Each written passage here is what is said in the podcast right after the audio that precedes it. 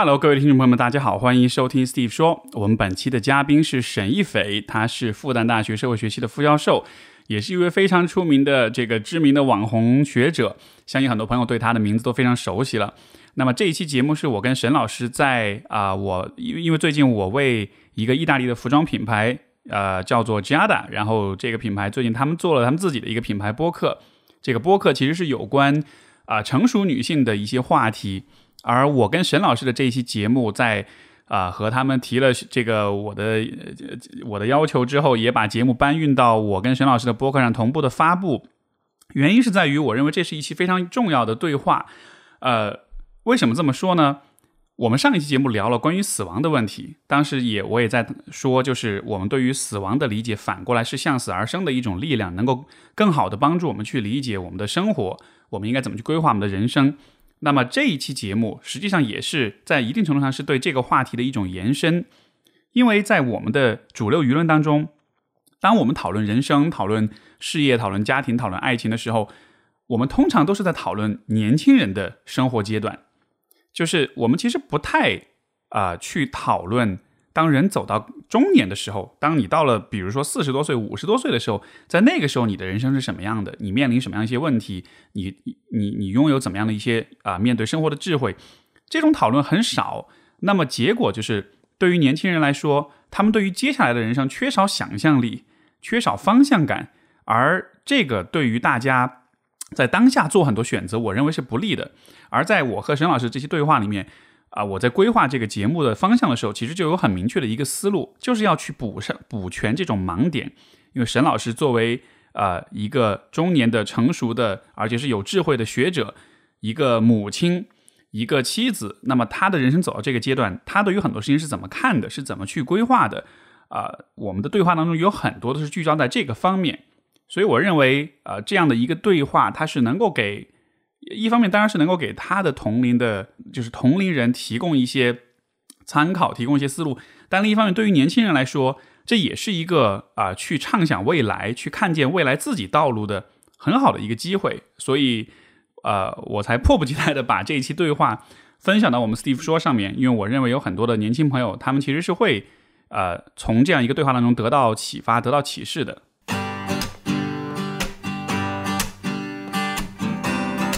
欢迎收听 Steve 说，和我一起拓展意识边界。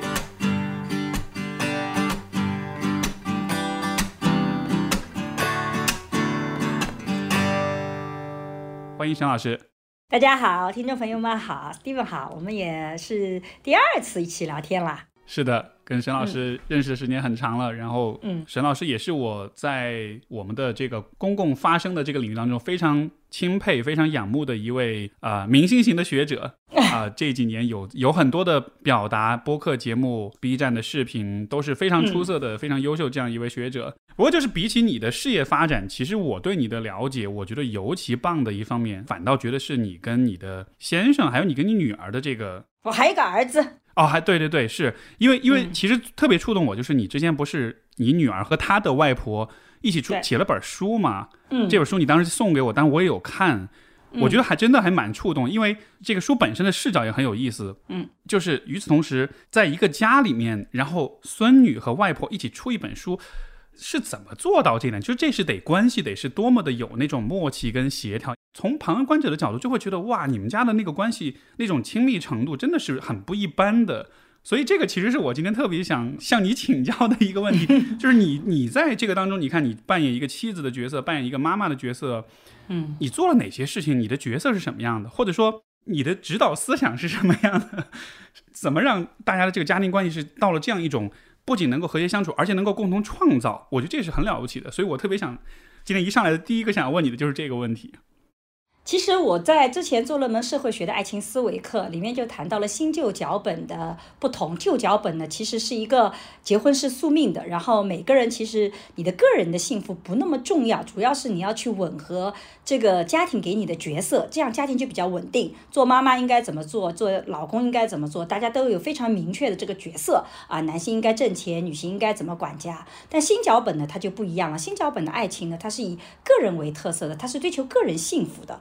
也就是说，我们不再去符合一个所谓的角色，我们更重要的是去要去做到我自己个人是怎么样子的，然后我怎么发挥自己的特长。其实我是做那个新脚本的时候，你就会发现，其实个体更多的是追求个人幸福，爱情也不再是一种必须的，或者婚姻不是必须的，它变成一个选择。就是你会发现，我们不再是为了这个角色而活，不是为了一个整体的家庭必须要完整才活，我们是为了自己个人幸福。所以刚刚 Steven 在问我的时候说，你觉得你扮演的角色是什么样的？恰恰相反，我觉得我们全家人，我努力做的一件事情就是让每个人都不要去考虑他们的角色，只考虑你是什么样的，你的真实的感受是什么。你觉得怎么是合理的？做这件事情，你觉得好好在哪里，不好在哪里？就不要拿那个角色去说话。所以我们在做这些事情的时候，我其实是跳过自己角色的。所以在人可能回到自己的本性，不要被那些角色给捆绑住了。这是我对自己的人生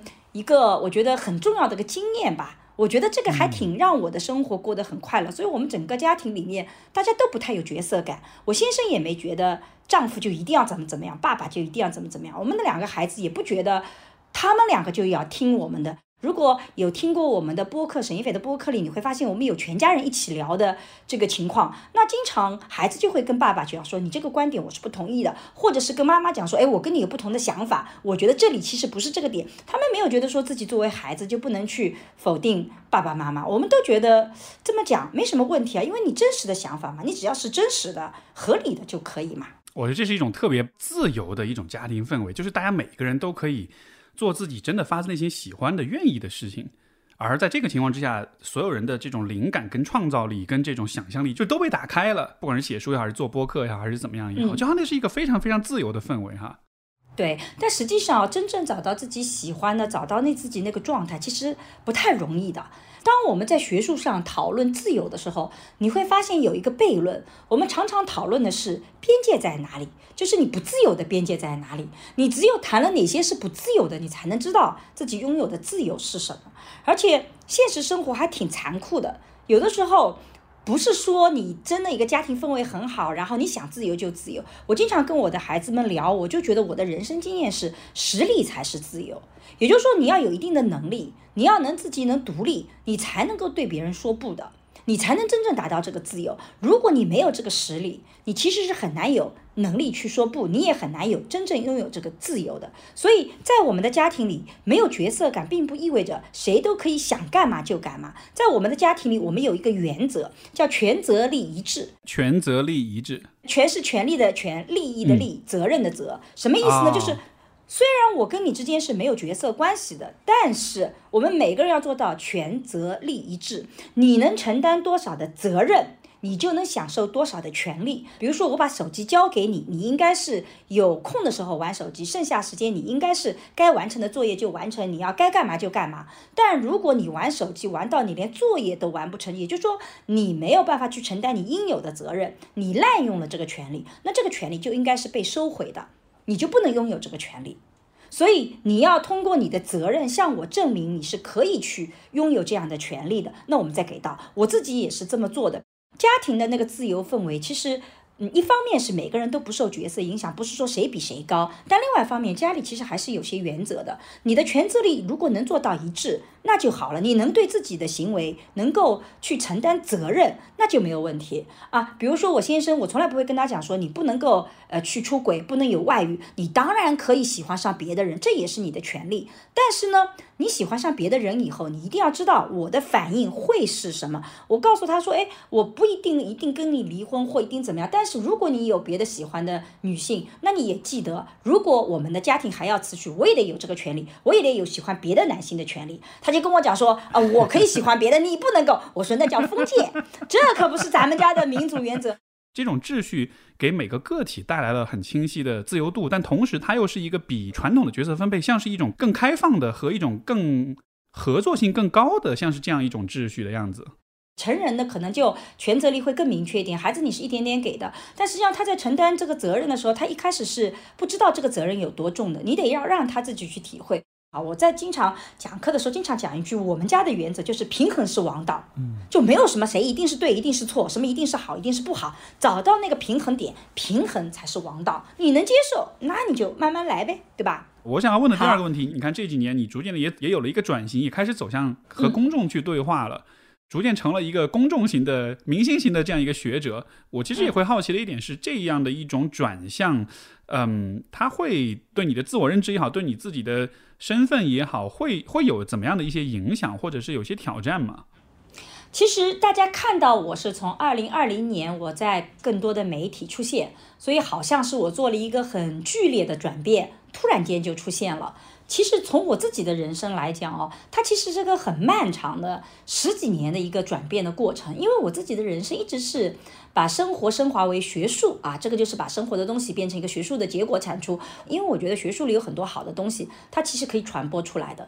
但是我自己一直做女性的研究，我其实很坦率的讲，我觉得女性知识分子、女性工资啊，在这个公共领域啊，他下场常常不好。很多的男性特别讨厌这种教你做事儿，看上去就。有自己想法，然后否定男性的女性，所以我看到很多的个案，我觉得他们下场都不太好。所以我自己其实不是特别的想要在更大层面上出来，但其实我之前一直是有这样的做的。比如说我十几年前就在上海的纪实频道一直做电视节目，做经典重访的这档节目，讲纪录片的。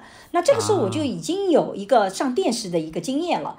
然后呢，后来也会有各种的综艺找我，但是当时我拒绝的一个原因是我发现那个性价比太低，就录一个综艺，他要花。好长好长时间，最后就剪出来五六分钟，所以我后面只上夜线约见。那叶线约见的好处是它直播，然后十分钟，然后我能讲我学术的东西，也能讲的比较深，主持人也非常的资深有力量，所以我就觉得那个对我来讲就是个很好的一个一个一个阐发我观点的。他们有这样的话题就会找我，一年至少有十几次吧。那这样也持续了好多年呢，所以我觉得我那个训练很好，就是十分钟，你对面看着这个钟，然后有的时候编导还在说了，呃，后面的片子要缓一点，再说三分钟，那你就得再说三分钟，后面。片子马上到了，赶快结束，一分钟之内结束，你就要马上结束。那你其实是个很好的训练。所以当有了这些训练以后，其实你会发现，我其实是已经被把自己培养成是可以面向公共说的。我只是心理上没有那个想要去突破的点。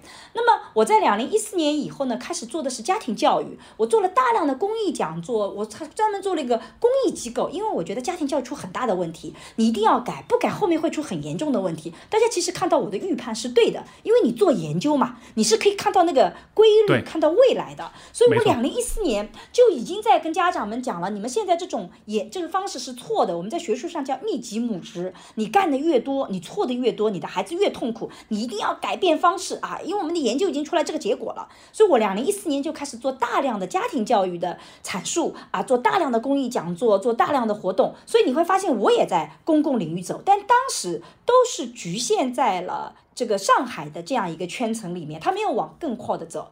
然后，两零二零年因为疫情，我们所有的公益活动都停止了，因为我们都做线下嘛，到现在我们都没有办法恢复啊。那么就正好这个时候有呃团队来找我说，我们做门爱情课，然后在网上。那我又发现疫情，我有时间了，我关在家里嘛，那我就开始做了。所以那其实是一个。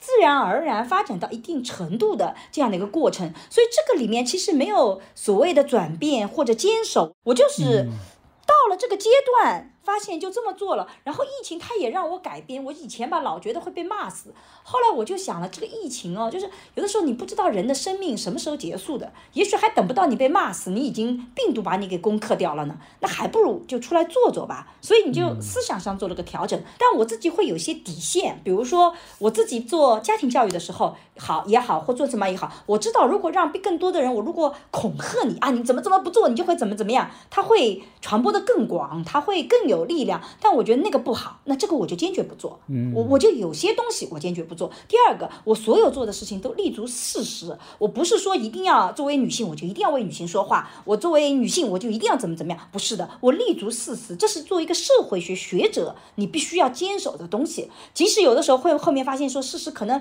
跟你想象的不一样，那我可以再去解释。然后我自己本身是个比较平和的人，所以我基本上就是把自己这些东西坚守好了，我就觉得问题不大。包括在做视频。的时候，有些视频团队会告诉我，沈老师做出来会骂死的。我们知道这个视频会骂死，有的时候这个视频一出来，一个月掉粉四万，非常厉害的。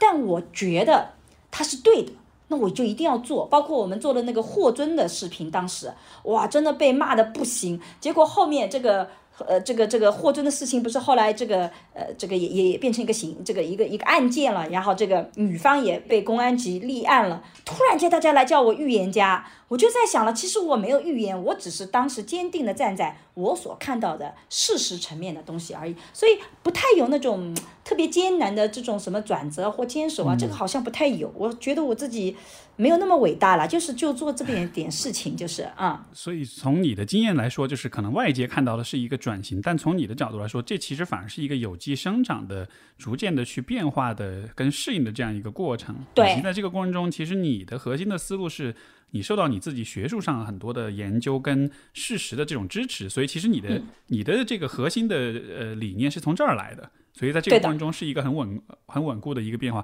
但是即便如此，我还是想问你，在这个作为一个公和公共公众对话的过程中，作为一个公共学者的这样一个角色，你有过怀疑你自己的时候吗？或者你有过觉得自己有可能对自己产生疑惑的这种时刻吗？其实我觉得我自己对于自己说的东西，我不太有疑惑，因为一般来讲说的东西，我自己是会去做个论证的。但是我有一个就觉得有一个场景是我当时觉得很内疚的，就是有的时候你会被网络暴力的时候，如果他只是暴力你自己，其实我觉得我能承受。但是当网络暴力涉及到家人的时候，其实那个感受是特别难受的，尤其是有些有些事件上，比如说我站在 A 立场，可是大家都在逼立场。然后呢，我的女儿有一次就在某一个平台上打开来，发现铺天盖地全是骂我的。然后她身边的朋友也在跟她讲说：“你妈怎么能这么说话呢？”他会非常的受伤，然后他就希望说你能不能够不要这么说话了。然后我就跟我女儿讲说，妈妈做的这个研究就是发现是这个是真实的情况。作为学者，我都不发出声音来，我觉得这个就不是一个学者应该做的。我们人不能这么自私啊，只考虑自己的利益。那我女儿就非常受伤，她会觉得是不是我在指责她自私？她说我不是自私，而是我看到你这么受伤，我也会觉得，就当他把你变成恶魔的时候，其实你身边喜欢你的人会觉得很疼痛，就他们会觉得疼痛。这是我觉得很无奈的一件事情，好像也没办法改变，所以我自己是觉得，可能作为一个公共的知识分子出来，这就是你要付出的代价吧，你可能不得不付。但是我也努力跟我的家人们去做调解，有的时候我就跟他们讲，其实很多人是喜欢我，我没有站在大众的对立面，我只是站在了一小部分人的对立面而已，而那个小部分人可能。我不觉得是他是正确的，或者他是未来的方向，我没有这么觉得，嗯，但那个是我唯一的挑战的问题吧，嗯，明白。你说这个让我想到，我看到你有些视频，这个字幕都很多人在写保护沈老师，就还是有很多人去愿意表达这种支持的。对的，对的，所以我觉得我的粉丝特别好，真的很愿意来保护我，因为我讲亲密关系啊，那个我想想看，我也没有去动谁的奶酪，我也没有去讲。大是大非的问题都是那种感情里的问题嘛？那为什么还会有那么多人很生气啊？真的是有很多人特别生气冲过来的那种私信，就是骂你去死啊什么？所以我后面也专门做了一个视频怼回去，就我也得发泄一下，你都把我骂成这样了，那我怼回去嘛，对不对？嗯，就就 所以也相对来讲好一点点，平衡一点。嗯，这个网络的舆论的环境确实是很复杂的，但是我看到的是你在这个过程中，你还是在保持着你自己的那种真实，那种对于事实的坚守，包括你的这种学术上的这种底线。所以这个可以想象，这是一个非常不容易的一个过程。那在你的这个发事业发展当中，一方面是你看有了更多的曝光，有了更多的这种和公众对话的呃机会，另一方面其实还有一个呃问题是。呃，你看，有了更多的广告，有更多的商务，更多的这样那样的合作，这是否也意味着这会给你带来更多的物质财富？当你有了更多的社会地位跟物质财富之后，自我认知对于你的呃看待问题的方式是会有些影响的。所以这个问题可能有一点比较个人化，但就是你的金钱观在你打引号成名啊，成名之前跟之后会有变化吗？这种嗯。这个当中的这个，你经历过什么样的一些思考呢？能能讲讲看这个部分吗？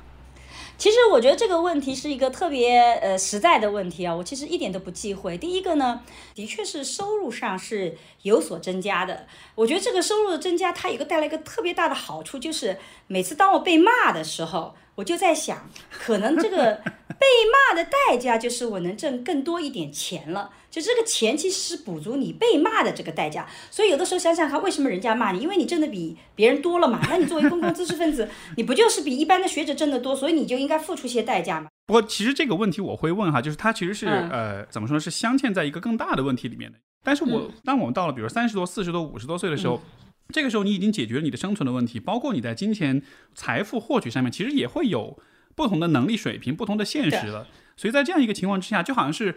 理性上，我是认为人的金钱观念是会随着你的人生事业发展是会进化的。但是我确实很少听到，就是相对更成熟的这个阶段的人们去讨论他们的金钱观是什么样。所以其实我是会好奇这样的一个一个问题。对这个，但是呢，我的金钱观呢，其实不是因为我自己出来以后我有什么改变，就是其实因为我的先生很挣钱。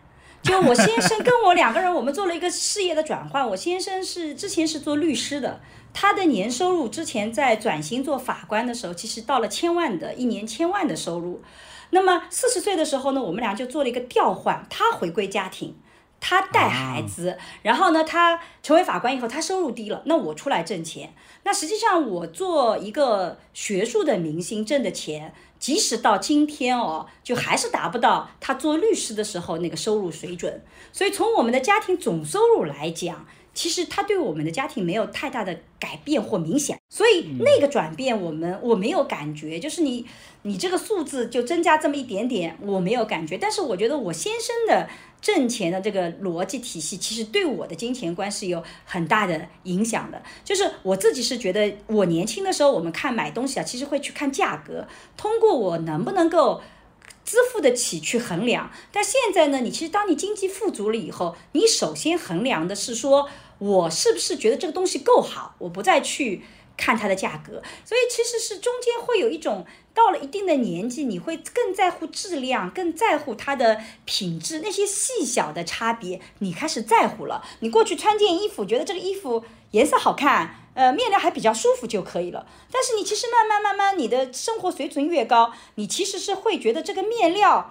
还没有那件好，那件更舒服。你只是差了这一点点，那个价格可能就翻番了。那其实你会去习惯于那个更好的品质，而这个我其实在四十岁以前就已经完成了。所以像我举一个更加嗯有意思的例子，就是吃鱼，对吧？我们家因为是鱼米之乡的，然后呢，我们家阿姨帮我们去菜市场买鱼的时候，有的时候我女儿有一天就跟阿姨讲说：“阿姨，今天这条鱼不对，你是不是这条鱼做法有什么？这条鱼吃起来。”味道是不对的，阿姨都惊呆了。阿姨说：“我去换了一个摊位去买。”她都能吃出来，不要说死鱼跟活鱼了，就是你野生的和非野生的，换个摊位我们都能吃得出来。那种细微的差别是要你有一定的累积，你才能到那个点的。所以我这个时候突然意识到了，说金钱有的时候带来的上面的意义是那些细微的差别，所以你不能简单的讲名牌就是智商税，它差的那么一点点是那个群体。他能辨别出来的，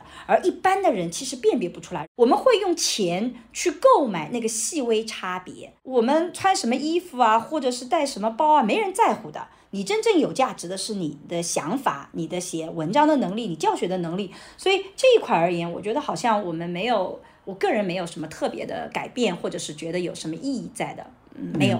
所所以，其实总结你刚才所说的就是。你随着人的成长，你会在有一些特定的事情上会有更细的一些品味或者是审美追求，而把金钱用在这一些领域上，对你主观上来说就会是特别有价值的。它确实能带来一些更美妙的体验。然后刚才你也讲了，就是说你其实本身对于金钱，就是说做学者的话。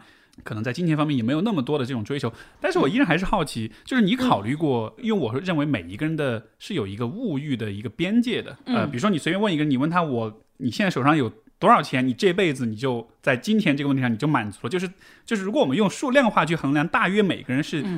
他至少主观上他是能给你报告出一个大概的数字来的，所以说我认为可能是对于人们来说是存在这样一个边界的。嗯，你认为有必要去摸到这个边界吗？或者说知道这个边界，反过来对于你的金钱观会有帮助吗？你觉得呢？我觉得我没有这个边界，为什么？我自己年轻的时候我就特别相信我自己挣钱的能力。虽然我其实这辈子都没怎么挣钱，也就这两年稍微比一般的学者好一点，但其实也跟更多挣钱的人相比较，因为我身边有好多真的很有钱的那种，我这他们圈层里我就是那个最贫穷的，但我觉得没有问题。我跟我先生谈恋爱的时候，因为他来自相对比较。贫穷的那个农村嘛，所以很多人就会觉得你可能家庭长得不好啊。如果呢，我就说哪有什么关系啊，将来我养他就可以了。你看我对自己多自信啊！但实际上，最后的结果当然是还是他养了我好多年了。这个作为一个学者，这个还是需要有前期的投入的。所以我没有一个说一定要有多少的钱能够。来让我觉得富足的，甚至我自己的人生里，觉得贫穷的时候也有贫穷的快乐。就是我最快乐的时候，是在大四的时候，跟我先生一起勤工打学，我们挣了一万块钱。这一万块钱不全是我们的，还有别的同学，我们是我们是个组织者嘛，要分掉很多。但是我就拿了这一万块钱哦，真的是特别高兴。从此之后就再也没有那种拿到钱的兴奋感。所以我自己是觉得没有这个边界，我相信。不管这个收入是怎么样的，我一定能够，就我能把生活料理的很好的，我也相信我有这个能力，所以我没有那个金钱的那个线，就是你多少钱是你富足的，我一直没有，我就一直觉得 OK，就那个，嗯。今天这个时代还是有很多人会多多少少会变成金钱跟消费的奴奴隶的，对吧？就是我们会，呃，包括有很多人他可能会一辈子都想要去追求更多的金钱，就是，但是好像就和你的对话，我会觉得好像你在看待金钱的上面，好像你的那种底气或者安全感是更足的。那反过来，我会好奇你会怎么看待就是这种。呃，有一些人他在金钱的追求上面，他可能一直是无法满足的，甚至比如我问他说你有有了多少钱就会开心，他可能会告诉你，比如说是一个亿，但假设他真的到了一个亿之后，他又会觉得还是不够，就是有这样一种永远不满足的状态。从你的角度，你会怎么看待这样的现象呢？我其实觉得你的快乐和安全感都跟金钱本身并没有紧密的连接。但是跟你小时候是不是有那种特别贫穷的记忆有关系？我们家呢，其实一直不是很富有，但是呢，我从小比身边的朋友啊都活得更更加好一点点。因为我妈是一个这个大家读过《外婆和她的房子》，大家也看到了，我妈是一个特别努力去挣小钱的人。那她从小给我的生活其实很好，比如说。我小的时候，我的吃都是吃的我们当地最好的。然后我的姨妈是我，我有一个姑妈是在水果店的，所以我每天都吃水果，所以导致我的生活水准好像比一般的孩子都好。然后穿衣服也是这样的，我妈手特别能干，每次给我织的毛衣都特别好好看，所以我就穿的也是穿的最好看的。所以我小的时候没有那种贫穷或匮乏的感觉。所以没有匮乏的感觉，其实你就会发现你的幸福和快乐，你都不会跟这个东西去产生紧密的联系，你不会去担心。但我特别能够去给自己定价，我觉得每一个人的价值是可以被金钱衡量的。嗯，这个人不是说他人品的价值，而是比如说我今天来做一个工作，我这个工作其实是值一定的酬劳的。你如果一定要跟我压价，其实你在告诉我说我不值这个价。那我就要衡量说我要不要，而且我特别酷的就是，你给我压价，一旦你让我觉得你没有认可到我的价值，我彻底就不要。我能很干脆的说不要，因为我在乎的就不是那个钱数，我衡量的是说我今天干这个活，你有没有意识到我的价值？如果你没有意识到，我连这个钱都不挣，我就不差你这点钱。我没你这点钱，我也无所谓，所以我特别擅长讨价还价，因为你都没法跟我讨价还价，因为我就底气很足，我不要可不可以？那对方就拿我没办法了，对不对？我我我自己这个人生守这条信，我其实对我来讲特别有好处。比如说，因为我每次接到各种的讲座，都是。朋友啊，领导来的，但我发现我两零一七年、一八年因为做公益啊，我谁请我我都去，结果我嗓子就废掉了，就话都说不出来，所以我就发现我必须找到一条线，去让我有一定的频率，但不能那么高，所以我就开始给我的公益讲座定个价格，这个价格超过了请一个副教授的价格，那很多人来跟我谈时，我就告诉他就是这条价格，你如果不能接受，那我们就下次合作。我先把这个东西讲出来，我不觉得很丢人，因为这也是保护我自己的。所以在这种情况下，反倒使得很好，就是别人请你的时候是会很郑重其事，在一些重要的场合，你把场次降下来了，其实你的收入没有影响，你还保证了自己的身体健康。我得要信守这个底线，所以我觉得我这种金钱观其实挺能帮到我的，我就能够把自己的生活放在自己手里，所以我再怎么忙碌，你会发现。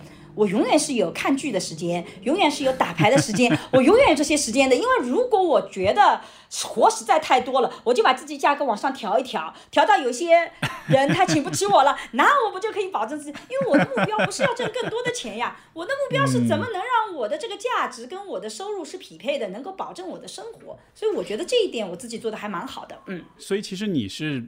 在让金钱变成了为你在服务，你通过金钱去衡量人这个合作方他们对你是有多大的认可、多大的尊重，然后你也通过金钱的方式来去调整你的个人时间，这个是一个其实我很有共鸣，因为其实我也会有类似的这种做法。然后呃，你前面讲了另外一个点，我觉得很有意思，因为你也提到就是说。成长经历当中，对于金钱、对于物质生活这种体验，让你发现说，能够让自己快乐的事物，可能不来自于金钱。那么挣钱也是快乐的，我没有说挣钱不快乐。我觉得挣钱，哎，看到自己挣了钱，哎，比去年多，还是快乐的。只是它不是唯一的来源，呃是不能够很虚伪的说挣钱让我不快乐。不不不，挣钱也让我快乐。我得很诚实的说。是调整一下说法，就是说，其实对于你来讲，快乐的来源是有很多的，挣钱不是唯一的来源，不是唯一的来源。嗯，我就在想，这个是不是也是一个我们能够从金钱的这种。困扰当中走出来一种方式，就是说，如果一个人很被钱所困的话，可能也意味着，就是说，这是他唯一知道的带来快乐、带来满足感的来源。但他其实应该去探索不同的让他感到快乐的、满足的这种方式的。是的，这个我非常同意。而且我觉得，如果你被钱困住的话，你讨价还价的能力其实是弱的，而不是强的，因为你的精力都聚焦在这个方面了。而实际上，你人生里面是需要聚焦在我怎么能够更值这个数额，而不是我去。怎么在乎这个钱？所以我其实很感谢我先生，一方面是很感谢他很早就挣钱，让我能够感受到金钱带来的快乐，就他解决很多家庭的问题。但另外一方面，我的的确确，如果你的配偶比较能给一个研究，因为研究是需要累积的。我我是零二年开始做性别，零六年做家庭，大家现在会觉得性别啊、家庭都很热的话题。可是你回到零二年跟零六年，你会发现这两个领域是极其平。穷的研究领域，既没有没有学术项目，没有学术经费，也没有企业会来请你讲这一块，它是个极其贫穷的一个专业。只是因为我觉得好玩儿，我觉得非常有意思，所以那个时候是需要有一个人来养你的。我先生给了我一个非常重要的一个标准，就是说，如果这件事情只是挣钱，比如说到某个学院去上课啊，或者到外面去兼课啊，只是有挣钱的意义，你不要做这件事情。嗯，其如果你做这件事情除了钱以外，你还有其他的意义，比如说你觉得你能跟别人去学到一些东西，能够去交一些朋友，能让你快乐，你再去做这个事情。我的时间都拿来做研究了，你是需要有这个累积的，你到了一定的程度，你才能爆发出来。你得守住这个清贫啊，你守不住，你就没有机会，你在后面是没有机会的。所以我很感谢我先生给我提供了个条件，能让我守住这个清贫，还让我觉得非常理直气壮啊。那我的人生，没错，学者的人生就应该是这么做的吗？对。所以我这点很感谢他，嗯 嗯，所以我能否说，就是我们应该追求的是价值的创造，而不是只是单纯追求金钱。如果比如说你做的事情是有意义、是有价值的，这本身这种价值，它和金钱的累积其实是同等的，甚至说可能是更重要的。所以说，如果只是为了累积金钱而没有创造新的价值，可能这件事情的意义就没有那么的大了。对，而且我还再插一句，我觉得有的时候我会非常警觉，就那个钱超过了我的价值，我总觉得啊。如果有一个人他给我一份钱，超过了我能够给的价值，我会觉得我不知道后面要付多少的代价。所以有的人会跟我谈项目的时候，比如说要给多给钱，我经常讲不对不对，你不能给我那么多钱，因为我 我提供不了你我预高预期的那个结果，我提供不了的，你将来会对我很失望的。我能提供的价值就是到什么程度了，你给我更高，你都能想象他希望你后面还要做什么什么，我告诉他那个我做不了。我情愿不要那部分钱，所以那个多余的钱或者超过价值的钱，其实是有风险的，何必啊？咱可以不要嘛。这还是其实还是一种非常有安全感的体现，就是可以不要，所以有这底气，呃，非常。非常有意思。我们下一个话题呢是呃，还是跟年龄这个问题有关系。呃，但这是我个人一个观察，就是我会好奇沈老师会怎么看啊？因为你看，今天我们说到，比如说主流的这种舆论，尤其是受到流行文化、受到娱乐圈的这种影响比较多的这种舆论，在这种舆论当中，其实对于女性的讨论，我个人的感觉其实是比较偏年轻化的。我印象中，你看像《乘风破浪的姐姐》这样的节目，它虽然是聚焦的是可能年纪更年长一些的这种女性的这种明星艺人。但是他的 给我感觉，他的表现的形式或者他展现的对象，其实依然是年轻人，但是就是相对更成熟的女性，她们的生命体验也好，她们的人生议题也好。就感觉好像这一个部分，其实，在主流媒体当中是不太被看见的，就有点像是怎么说呢？人到中年就就从这个整个公共领域当中就消失了一样。这个是我一个很个人的观察，我不知道你会有没有这样的感觉，或者会怎么看这样一个现象？我非常同意，而且我觉得啊，现在我们讨论年轻人的多样的困惑还蛮多的，但是一到上了年纪的女性、中年女性或者是中老年的女性，你会发现马上就陷入了一个刻板印象。所有的媒体在呈现的时候都是那种刻板印象，包括最近几部热播的剧，我看了这个几集就极其不舒服。就是他要么讲女性容貌焦虑，到了一定年龄啊自己变得不美了，然后焦虑；要么就是变得非常的刻薄尖酸，为了自己的利益不择手段啊！不管那个演员演的有多好，总而言之，这个角色就让我觉得特别的难受。要么就突然变成了婆婆妈妈啊，整天去干涉别人。你会发现在形塑造成熟女性的时候，很多时候用的东西都是讲的是一个这种嗯非常刻板化的印象的这样的一个形象，所以我觉得真实的中老年的女性，尤其是中年的女性，她形象其实没有出来。我们有一个闺蜜群嘛，我们在群里讨论什么？我们其实讨论怎么创业法，就每个人都有一个职业。这个职业到底怎么走能走得更好？这也是我们讨论的话题。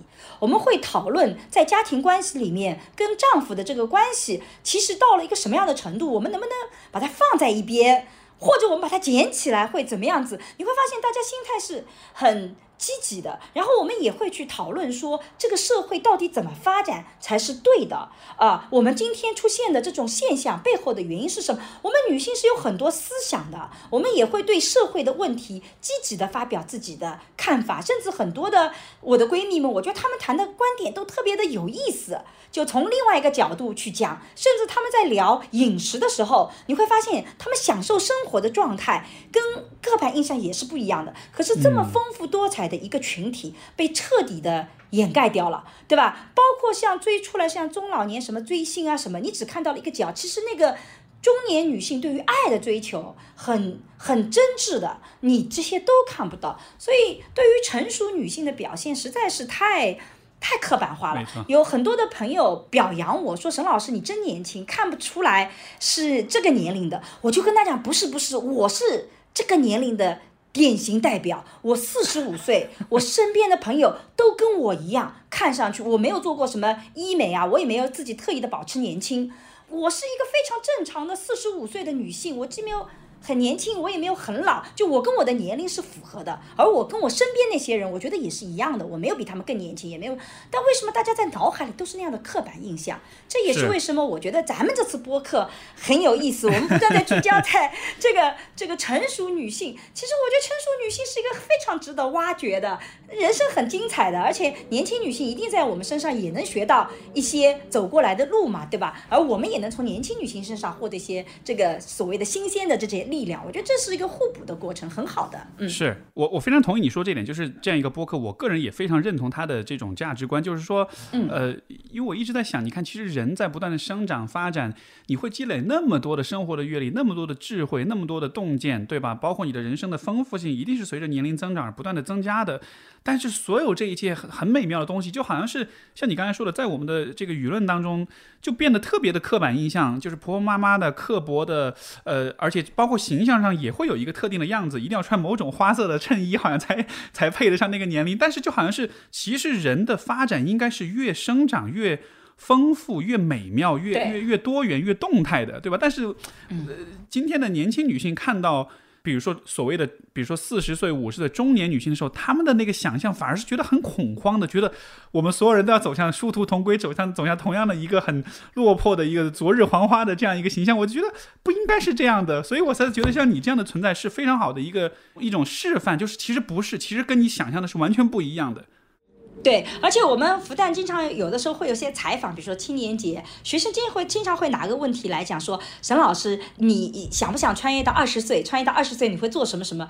我经常跟他们讲，我不想穿越回去，我不想回到二十岁。我二十岁的时候除了年轻，我啥也没有，我长都没长得现在好看呢。我觉得我现在比二十岁的时候考看上去要更好看一点，我干嘛要回过去啊？年龄是财富啊，我好不容易一点点累积到我四十五岁，累积到我。现在这个样子，我多不容易啊！我干嘛要回去呢？是我以前听过一个说法，就是说什么是魅力？他就说，其实那种能在短时间之内立刻累积起来，那个不是魅力。真正的魅力是需要那种长时间的积累才能有的东西，那个才是真正有魅力的。所以，比如说你做个整容啊，或者是怎么样医美啊什么的，那是短时间积累的一种东西。但是你看你的人生阅历、你的智慧、你看问题的方式，包括你身边的所有的这些亲密的关系，这些都是很需要花时间的。这些才是从价值上来说，它可能真的是比当年的年轻美貌是，也许是更重要，或者说更值得珍惜的一些东西。它或者说它给你带来的呃生活上的这种满足感、这种幸福感，可能是更多的。嗯，所以在这个方面，可能是。呃，我觉得确实是很多今天年轻一代不太看到这样的一些事实，所以他们对于成长，包括对于衰老这件事情，但多少是带着一些负面的感受，带着一些恐惧的感受的。但是在我看来，我我觉得。就是这不应该是这样子的，对，所以经济学里有一个概念叫不可替代价值。就一个人，你真正的价值在于哪里？是不可替代性。当然，你的不可替代性总会这世界上存在另外一个可能来替代你，只是你不可替代性的价值比较高。比如说，你要找到这样的人比较不容易。但你如果发现你这件事情只是有钱就能快速做的，这个钱数额还不大。那你就会发现你的不可替代价值就是低的。但如果你只是说去做个医美，花那么一点钱，你变得稍微漂亮点，你就会觉得说哦，我就人生改变了。不可能，因为它没有累累积你的不可替代价值。是。那么在经济学里，什么是不可替代价值？就是你加上时间的维度，这个东西必须要有更多时间投入才能达到的。你没有这个时间就达不到的，它的不可替代价值就更高。所以我就觉得人生里面要累的，就是累那些。一定要有时间慢慢累积起来，那个东西，那个既是魅力，也是你的不可替代价值，不是能够被别人轻易的拿走的。凡是你快速达成的，你会发现，既然你能快速，别人也能快速，它的不可替代价值就不可能高嘛。嗯，是。下一个话题是有关人生议题的，因为我会想这个问这个问题，是因为我个人的感受是在人的在每一个阶段，其实你都会有一些。你在思考的一些问题，比如说我在十年前的时候，我想的是怎么挣钱，怎么证明自己；五年前的时候，我想的是这个事业的发展要怎么样。我现在想的可能是。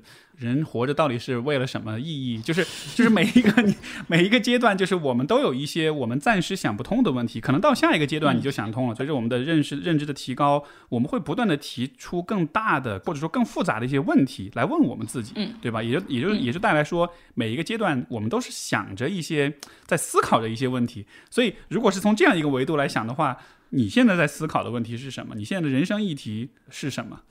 其实我觉得，我想把它再拓宽来讲讲啊，不是讲我此时此刻，而是说我从以前到现在走到现在，我觉得我的转变在哪里？这个是真的一个转变。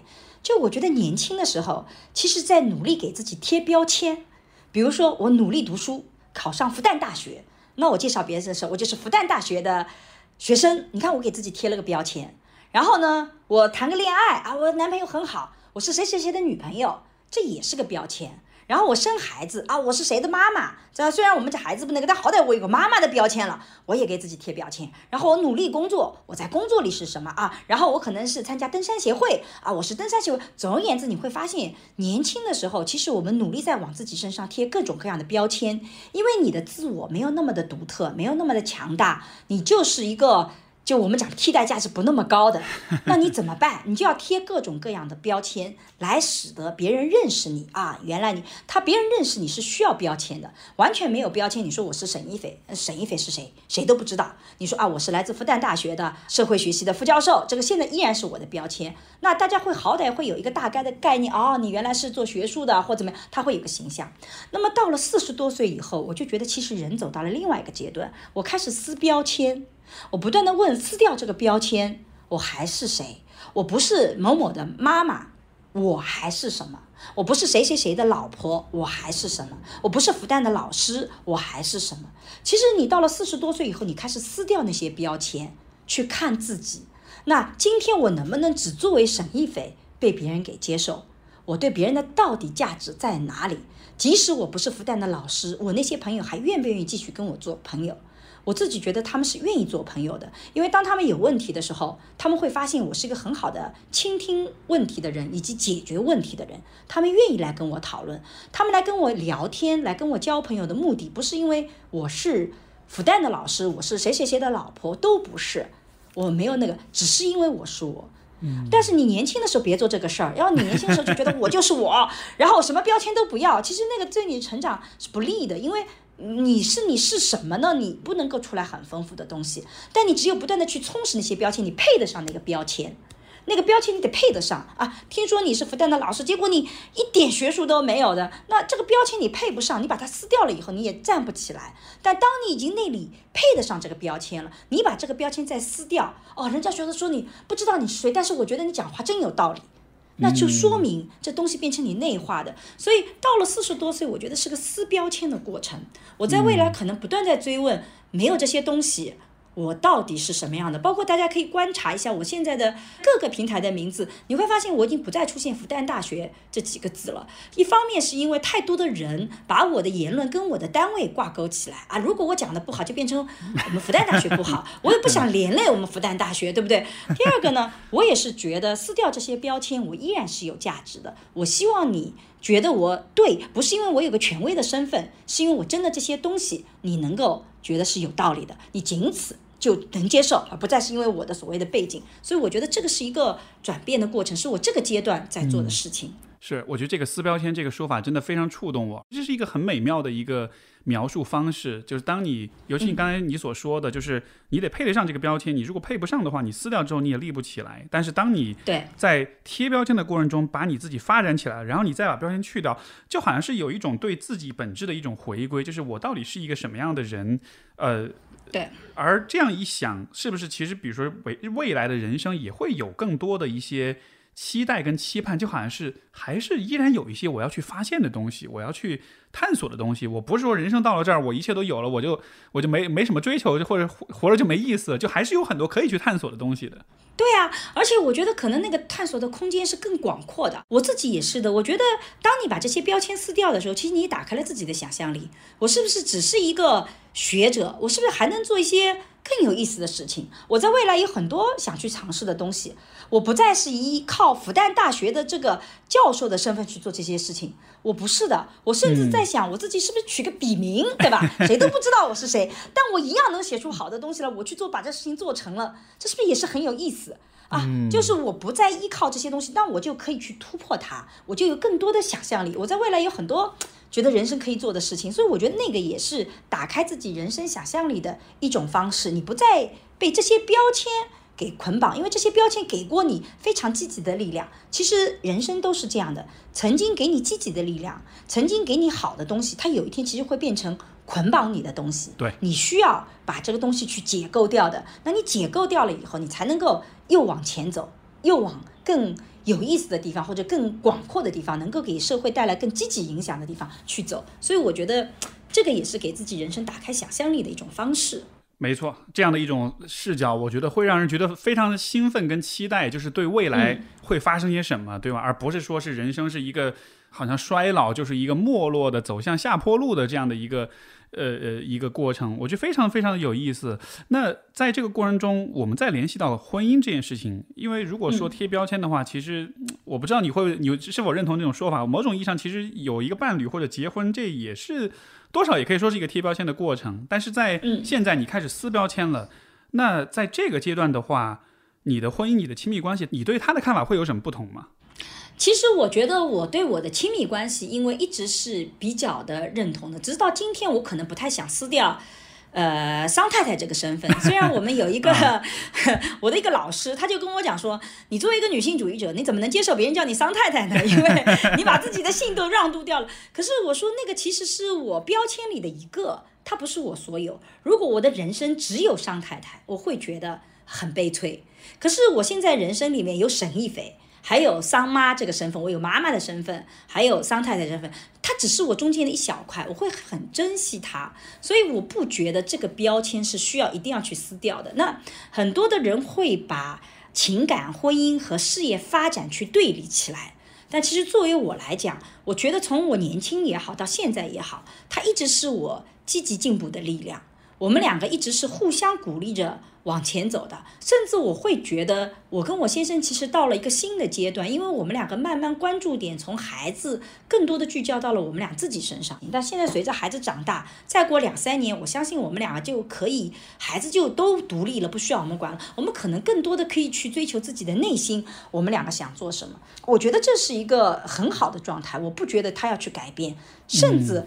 嗯说个极端的话，我这个人是从不做计划的，也就我不会去做什么，我要改变啊，我要怎么怎么样，我很少有这种计划。我一般都是顺其自然，发展到哪一步的时候，考虑一下后果我能接受吧，是不是更好玩儿，那就去做了。所以我到目前为止没有任何的设计说我要对我的情感生活怎么处理啊，这个都不在我的考虑之内。他还在发挥积极作用，那就让他积极发挥着吧。嗯，因为就是说这个关系当中，你们是相互的去支持，去相互去成就，而当现在你开始。从你个人的角度私下标签，开始去考虑自己的各种可能性的时候，这样的一个相互成就的关系，它其实是非常重要的一个一种支持。所以这个时候，他的这个婚姻关系，它的价值其实不光没有降低，反而是增加的，因为你就是确实是在一个新的阶段，有新的事情要去做了。对，而且我觉得可能人到了一定的年龄啊，年轻的时候你会觉得不是很需要另外一个人，就是你做得好，身边很有很多朋友给你肯定啊鼓励，哇，你真的很棒，然后你也可以跟很多朋友在一起。可是人到了我这个年龄，我就发现我每一份的成就，我需要有个人来跟我分享，他要为我骄傲。否则的话，就是那个经济的触发，它已经不再起那么大的作用。你年轻的时候，你做成功一件事情，然后你挣了钱，你就很高兴，金钱本身就带来了那种让你有成就感。可是到了我这个年龄，你就干了这个活，然后挣了一分钱，然后外面的世界都觉得你很好，你经常会问自己，so what？这个时候身边有一个 你爱的人。他很肯定你，很为你骄傲，你会发现那是生命里面特别重要的东西，它可能比以往都更重要。所以我其实到了这个年龄更珍惜两性关系，这也是我们在研究里发现，很多的人啊，年轻的时候都觉得不要谈恋爱，不婚不育保平安，三十多岁就开始改变。很多人年轻时候要丁克，到了四十岁就一定会后悔丁克。我们做大量丁克研究都后悔，为什么？因为你会发现，你到了那个年龄段。你需要的那个紧密的亲密关系的这种骄傲的、自豪的、连接的感觉，它已经不能从外界获取，它只能通过最亲密的亲密关系，那才能够真正深入到你的内心。所以它在这个年龄段是变重要的，而不是变得不重要。你觉得从你的角度，为什么就是你会怎么解释这样一种变化呢？你跟二十多岁的时候是觉得自己一个人就一人吃饱全家不饿，对吗？但是到了三十岁、四十岁。这个时候，我们开始更多的在意说这种能够去分享自己的成就、跟荣耀、跟幸福。这个当中显然是会有一些很重要的这种呃心理上的这种变化。这个变化你觉得是怎么发生的呢？你有有任何的解读的角度吗？我觉得人生呢，其实是一步一步在往灵魂深处走。我是这么去理解人生的。我觉得人刚刚出来，你看我们在心理学上有本我、自我、超我，对不对？这三个概念。那你会发现，你个人刚刚出生的时候，其实就是本我，饿了想吃，呃，困了想睡，然后这个想拿什么东西就是拿什么东西，然后它一点点的调整，那其实是个本我的概念。那人生你越往走，走到哪里呢？其实你在走灵魂深处。那你越往灵魂深处走，就意味着你对自己内心的。最核心的东西就会越聚焦，因为我们去打井啊，都会有这个。你井口很大，可是你越往深度走，它其实一定是越狭隘的，但它越核心。那你到往灵魂深处走的时候，就像我们在社会学爱情思维课里讲的，从浅层关系到深层关系走，它其实形成的那个链接的需求是不一样的。你年轻的时候，你会建立大量的链接啊，各种朋友，今天喝酒，明天唱卡拉 OK 啊，这个一起看电影，其实那个链接是很紧很多，但是它不见得那么紧密。可是你到了一定的年龄，你再往灵魂深处走的时候，你走浅层关系走到深层关系的时候，你会发现我们需要的就不再是这些东西了。我们真的是需要的是在内心里面，我们两个人感觉我们是一个整体的。这个弗洛姆讲，人类其实整体上是孤独的。但人类是一个群居动物，就人类他永远在星空下感觉很孤独，但他又要群居。当你往灵魂深处走的时候，其实你就是不断的发现自己的孤独感，但同时你也更为渴望群居的东西。所以我自自己是觉得，其实人生就是你越往深度走的时候，你越往里走，你就会越会渴求那些真正的。亲密的、紧密的那些链接，看到你自己的灵魂所在。所以我们在做离婚的时候，就发现离婚有两大波，一波就是刚刚结婚，呃，两个人就过不下去了，就离了啊，浅层关系都没法走。还有一波就是七八年以后，就我们到了一定程度，我们想再往生，我们夫妻两个人生不了了。这个时候你会发现，他不能接受了。他年轻时候这个问题已经存在了。但他们觉得能接受，但为什么到了这个年龄段不能接受？是因为你所渴求的东西改变了。这也是为什么我觉得成熟的男性也好，女性也好，应该更多的被关注，因为他更聚焦在生活和人生的本质里面了。是我我非常同意你刚才这个说法，就是当我们成长之后，我们想要的东西，我们渴望的东西，其实是更是更细致、是更复杂的、是更丰富的，但是好像人们。似乎这个年龄段的人们不太有机会去交流、去讨论、去表达这些东西，我觉得这是一个特别可惜的事情。而且由此也引出一个我我也非常好奇的一个问题，就是，呃，你看，一方面是我们在成长过程中会有伴侣的陪伴，但是另一方面，其实朋友、友谊也是在变化的。而就像你刚才所说的，年轻的时候大家酒肉朋友、吃吃喝喝，对吧？就是这，说实话，这种朋友是他的可替代性是比较高的。但是越到年纪越大的话，其实。那种呃，我们对朋友的期待也是会更具体，也是会更更深一些。所以就是说到这个处理友谊或者说社会关系的这个问题上，现在你是怎么处理这方面的问题的？或者说你觉得随着年龄的增长，友谊的这个部分它会有怎么样一些变化？其实我觉得友谊跟爱情几乎是没有特别本质的差别的，唯一的差别就是背后有没有多巴胺和性的因素。就是友谊的深度广度，它跟爱情相比较，它不逊色的，他只是没有涉及到性而已。所以到了一定的年龄，你会发现有些人是可以不要爱情的，常常是因为他身边有一个足够有深度和有厚度的友情，他是可爱情是可以被替代的。就你会跟另外一个人形成链接。为什么年纪越大，你要你会发现，可能我们朋友就这种真正好的朋友越少，是因为每一份深度的关系，它都需要时间和精力去投入的。而你假设我们说深度关系是一百的话，那如果你有一百个朋友，你可能每个人身上是投。一度，对吧？但如果你就是追求一百，你可能就只能有一个朋友。所以你投入的时间和这种精力，其实就决定了你想要往更深的走，你其实就是没有办法在数量上就很难。所以我觉得友谊其实是个特别可贵的，就很可惜我们今天没有特别好的关于友谊的那种剧。我就觉得像美剧《老友记》啊就特别好，我们有什么《爱情公寓》啊什么，但是那个那个跟《老友记》相比较，我觉得还是没有把那个友谊的那种核心的点能够去呈现出来的。就他把友情里那种互相。经常要讥笑讥笑，但在关键时刻我又在你身边。然后我们人生有很多的历程都在一起，不仅仅是为了爱情这个问题，我们还有其他的工作的，怎么跟原生家庭和解的，我都参与在里面。哇，我觉得那个点就特别特别的好。其实要有这样友谊的剧在里面，还是很打打动人的。是，就好像是说到这种友谊，好像其实应该是有更多的想象力，有更多的画面给到大家。今天跟沈老师聊最后一个话题，这也是 Jada 他们在提倡的哈，就是这种女性力量这样一个概念。虽然我知道你一开始你也说到我们要跳出这些角色，撕掉这些标签，但是就如果还是问你的话，就是说，嗯呃，作为女性，女性力量，你看到这个这四个字，你自己会有什么样的一些理解？嗯，包括就是在女性力量这个问题上，我也会好奇你有没有一些像是一些示范、一些榜样一样的。女性的存在，它是有给你启发，有让你更深的理解什么是女性力量，或者是如何去获得女性力量，就是这个方面能分享一下吗？第一个呢，就是我其实是一个保守的女性主义者，就是我虽然觉得每个个体她可以跳出自己的性别角色，做你想做的事情，但是我觉得在所有的差异里面，性别依然是种差异，就是女性有她的其特征，有有跟男性不一样的点，我不觉得有问题。我是接受这种差异的，所以当我看到女性力量也好，看到是女性特征也好，我不反感，我是接受的。但是我们很多的。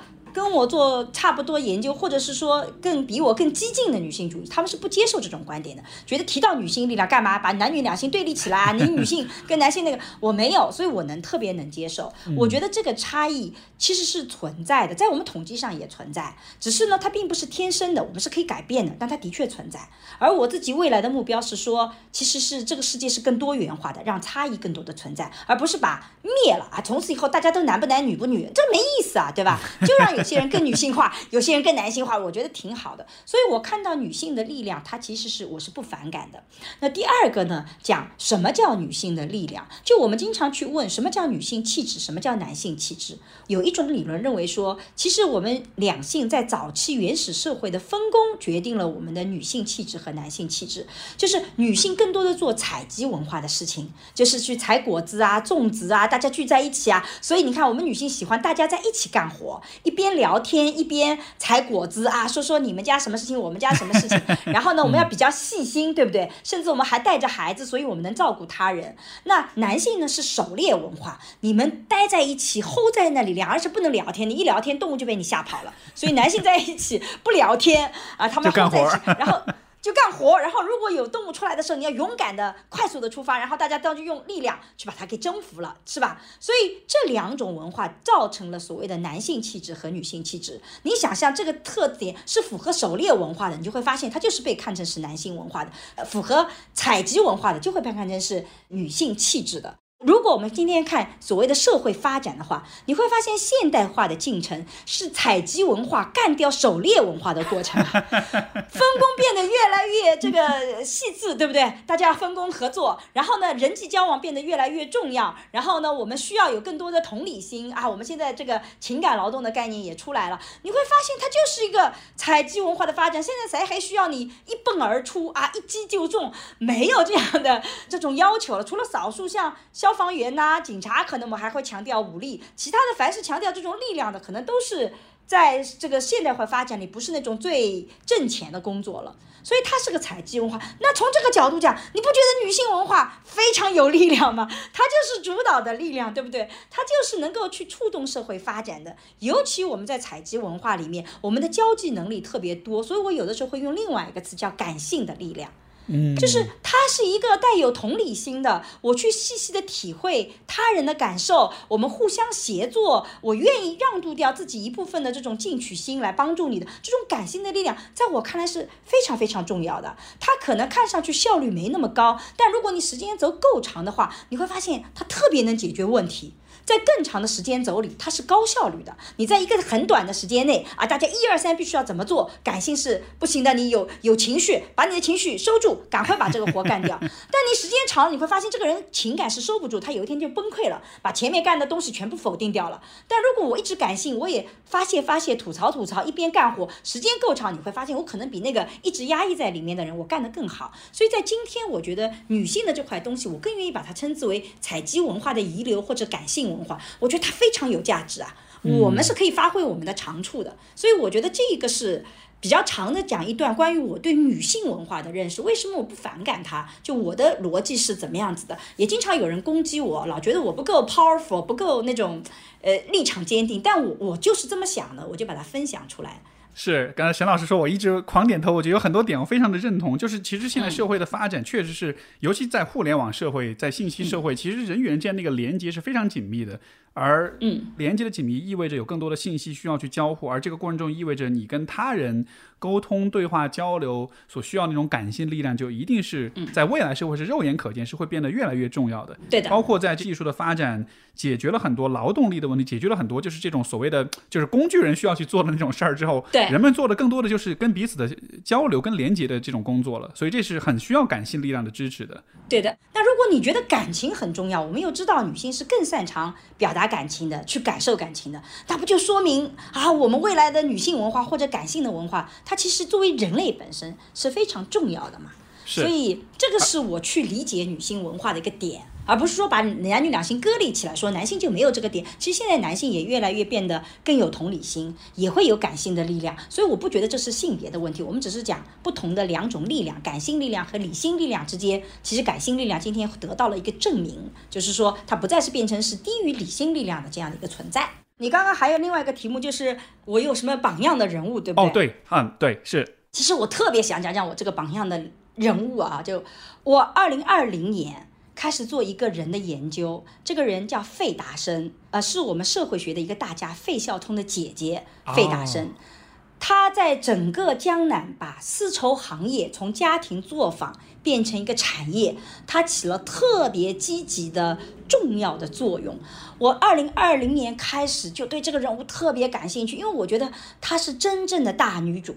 我认为这到今天为止，中国在影视剧上没有大女主啊！你不要告诉我《甄嬛传》是大女主，我不觉得她是大女主。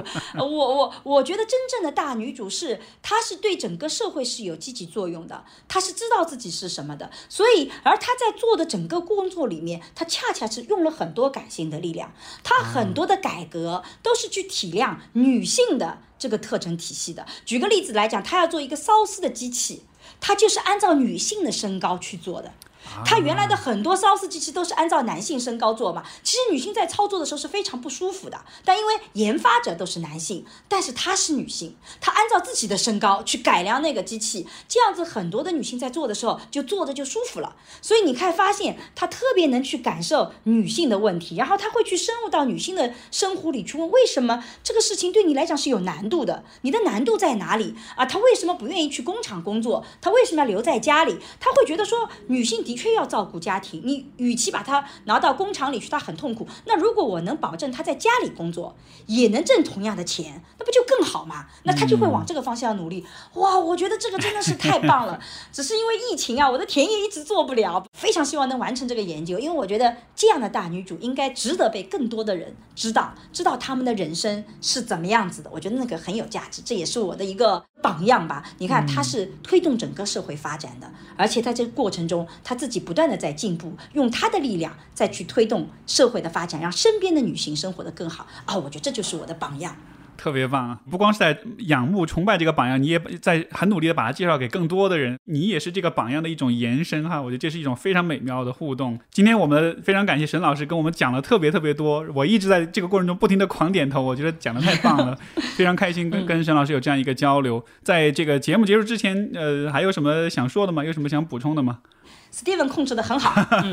好的，谢谢谢谢。那好吧，那我们节目就到这里，那就感谢各位的收听，我们就下次再见，拜拜，拜拜。